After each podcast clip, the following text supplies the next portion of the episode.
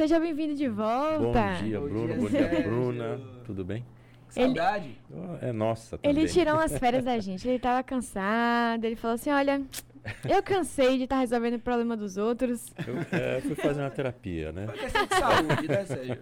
Questão de saúde. Mas Porque tá se não fosse, eles teriam a DR aqui agora. Não, tô assim, no ar, né? No ar.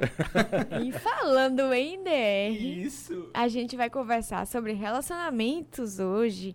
Então, né, dia dos namorados. Eu já começo com a pergunta. Por que algumas pessoas só lembram que tem namorado no dia dos namorados? Primeiro- É uma boa pergunta, né? Porque o dia dos namorados deveria ser o- todos os dias, né? Não é? Mas também é o dia dos namorados também é uma data comercial. É é uma das datas comerciais para você movimentar a economia.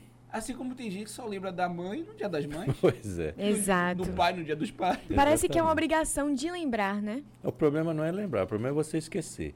É. É, se você esquecer esse tipo de data, é que você vai ter problema. Hum. Acho que a dia dos namorados só perde para esquecer a data de casamento. Se você esquecer essas coisas, você vai ter problema. E hoje é um dia movimentado, né? Nessas relações recentes. Pois é, e são muitos os tipos de relacionamento. A gente tem entrado muito em discussão nessa questão, inclusive, dos relacionamentos abusivos, com fazendo uma relação, né, com toda essa violência, inclusive, que anda acontecendo dentro de casa, com relação às mulheres. Anda acontecendo, não, sempre aconteceu, mas agora a gente está debatendo, está discutindo. Então, acho interessante, porque é, a gente discutindo isso, a gente entende como que esse relacionamento caminhou para isso. Porque não acontece de um dia para noite, não é uma pessoa que já chega agressiva e já chega batendo e a pessoa aceita, porque ninguém iria aceitar alguém que já chega batendo agressivo. Como funciona isso? Quais são os elementos que a gente pode identificar que possa se transformar em algo assim? O relacionamento abusivo, ele não é só na agressão. né? Sim. Ele pode ser mais sutil ainda. Uhum. Então ele pode ser um controle no WhatsApp, por exemplo, você fica controlando a vida do outro, controlando também outras coisas do tipo, eu te mandei uma mensagem, vi que estava marcado com duas setinhas azuis lá, mas você levou dois minutos para responder. Você estava onde, conversando com quem, como é que estava esse negócio? Manda uma foto de onde você está agora. Nossa. A pessoa diz, eu estou no carro, então buzina aí para eu ver. Quer dizer, esse tipo de relacionamento, ele é abusivo, porque ele não, não vai te trazer algo prazeroso. Essa é uma das condições primordiais de qualquer relacionamento. Ele tem que ser prazeroso, ele tem que ser uma coisa boa. Se ele não é prazeroso e não é bom, tem alguma coisa que não está funcionando. Sim. Deve ser colocado. Mas na questão que Bruna perguntou, mais especificamente sobre a agressão, essa é uma percepção que a pessoa pode ter distorcida também. Muitas pessoas são agredidas e entendem essa agressão como uma forma de amor. É, é um pouco estranho pensar assim.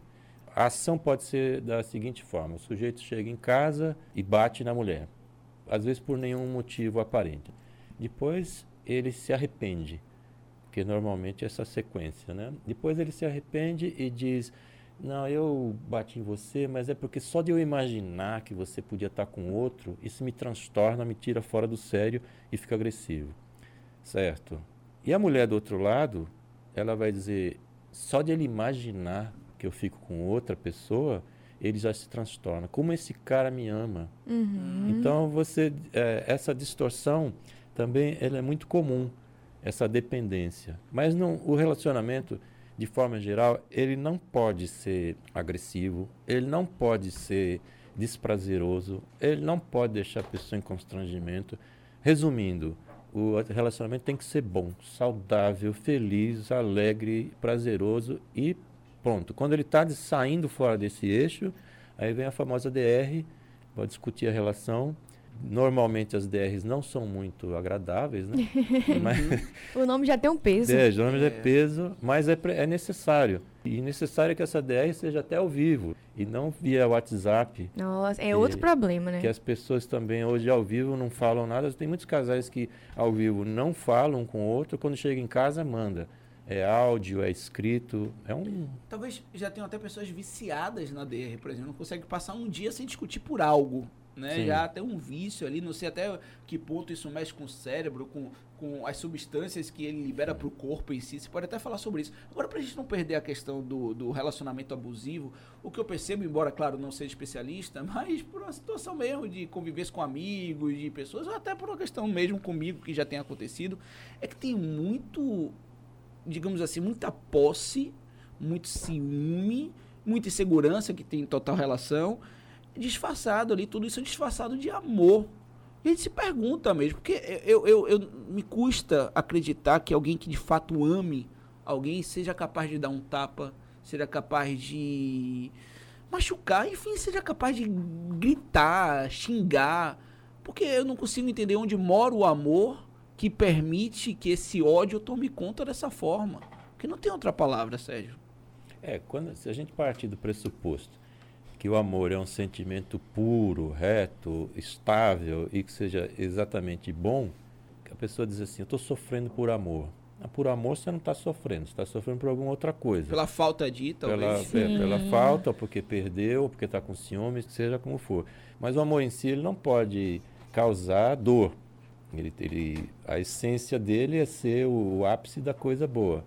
Agora, a gente tem que lembrar também é que quando a gente fala em relacionamento abusivo, não é só um relacionamento abusivo entre eh, casais, assim, relacionamentos amorosos, mas pode ser um relacionamento abusivo entre eh, mãe e filho, entre pais, entre amigos também, porque existe relacionamento abusivo em várias situações, não só os amorosos. Você pode ter amigos, por exemplo, que têm um relacionamento abusivo. Um explora o outro, e a pessoa, não, mas é meu amigo. E aquela relação, é, como está em moda hoje, é relação tóxica, né? Uhum. Então é uma coisa que a pessoa vai fazendo mal.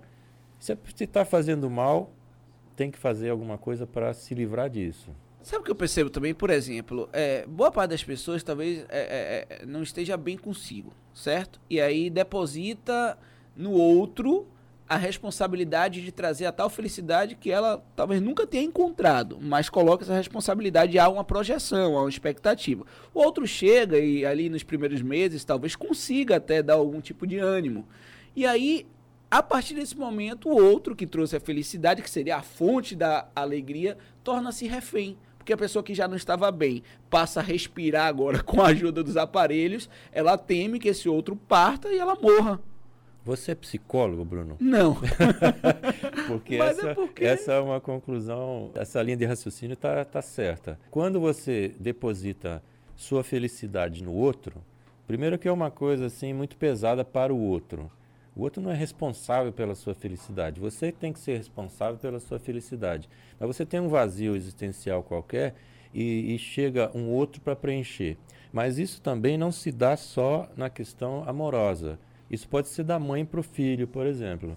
A mãe que quando o a mãe, por exemplo, pode estar num relacionamento estremecido com o companheiro e o filho vem chegando e essa mãe diz assim: "Esse menino é tudo para mim.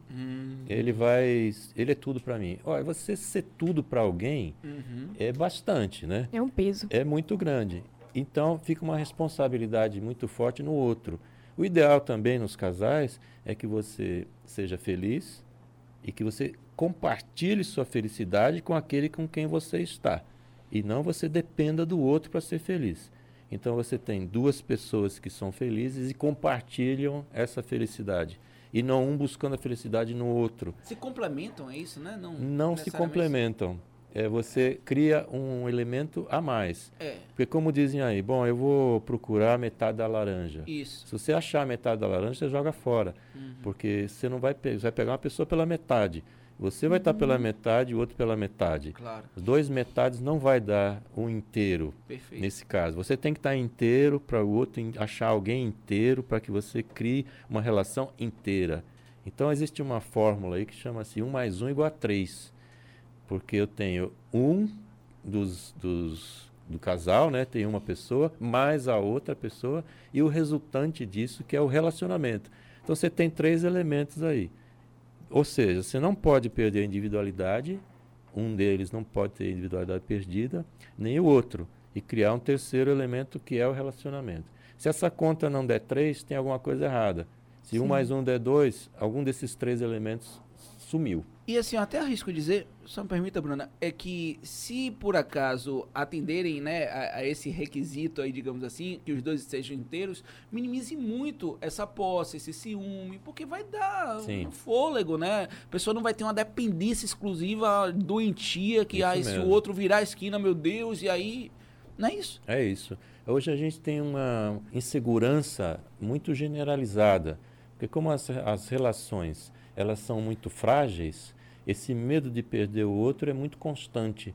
Então, as pessoas hoje começam uma relação mais ou menos pensando que ela vai acabar e não para que ela seja duradoura.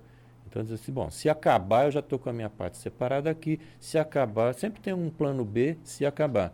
Então, essa fragilidade nas relações, ela vai gerar uma insegurança do tipo: bom, se eu não preencher o outro da forma como ele imagina, eu vou ser deletado, eu vou ser descartado.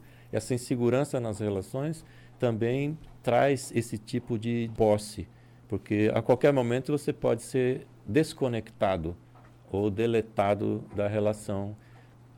Agora, uma dúvida que eu sempre tive foi com relação a as fórmulas que existem, né, para a reconstrução de casais, né? Eu vejo vários cursos, terapias em conjunto. Como funciona isso? Porque o que funciona para um funciona para o outro? Não. O terapia de casal também é algo que precisa ser analisado com calma. Sim. Porque os dois elementos do, do casal precisam estar focados no mesmo objetivo. Os dois querem que a relação funcione, porque teve algum problema de ajuste. Esse é um ponto fundamental. Mas muitas vezes é preciso fazer terapias individuais. Um faz uma terapia, o outro também faz terapias individuais para poder crescer, amadurecer, se autoconhecer, para depois tentar ajustar o relacionamento. Muitas vezes Sim. a terapia de casal ela empurra o relacionamento ladeira abaixo. Porque normalmente os casais que estão procurando uma terapia de casal, estão procurando um juiz. E não psicólogo, né? mas um juiz, alguém que você vai lá dentro e vai dizer, olha, você está vendo como, eu, como é que ele fala comigo? Você está vendo como eu sofro? E aí o psicólogo deixa de ser psicólogo e passa a ser juiz. Mas o que eu diria para, assim, como ápice das coisas é, relacionamentos são para sermos felizes. Se não estiver feliz, procure ajuda, veja o que é está acontecendo, porque ele não é feito para sofrer. Sim. E que o combustível seja sempre o amor. De preferência. É para ser uma coisa Qualquer boa. que seja a relação, né? Exatamente. Sérgio, muito obrigado. Eu Volte que agradeço. Sempre, por vez. favor, você faz muita falta. Muito obrigada. Ele vai voltar, gente.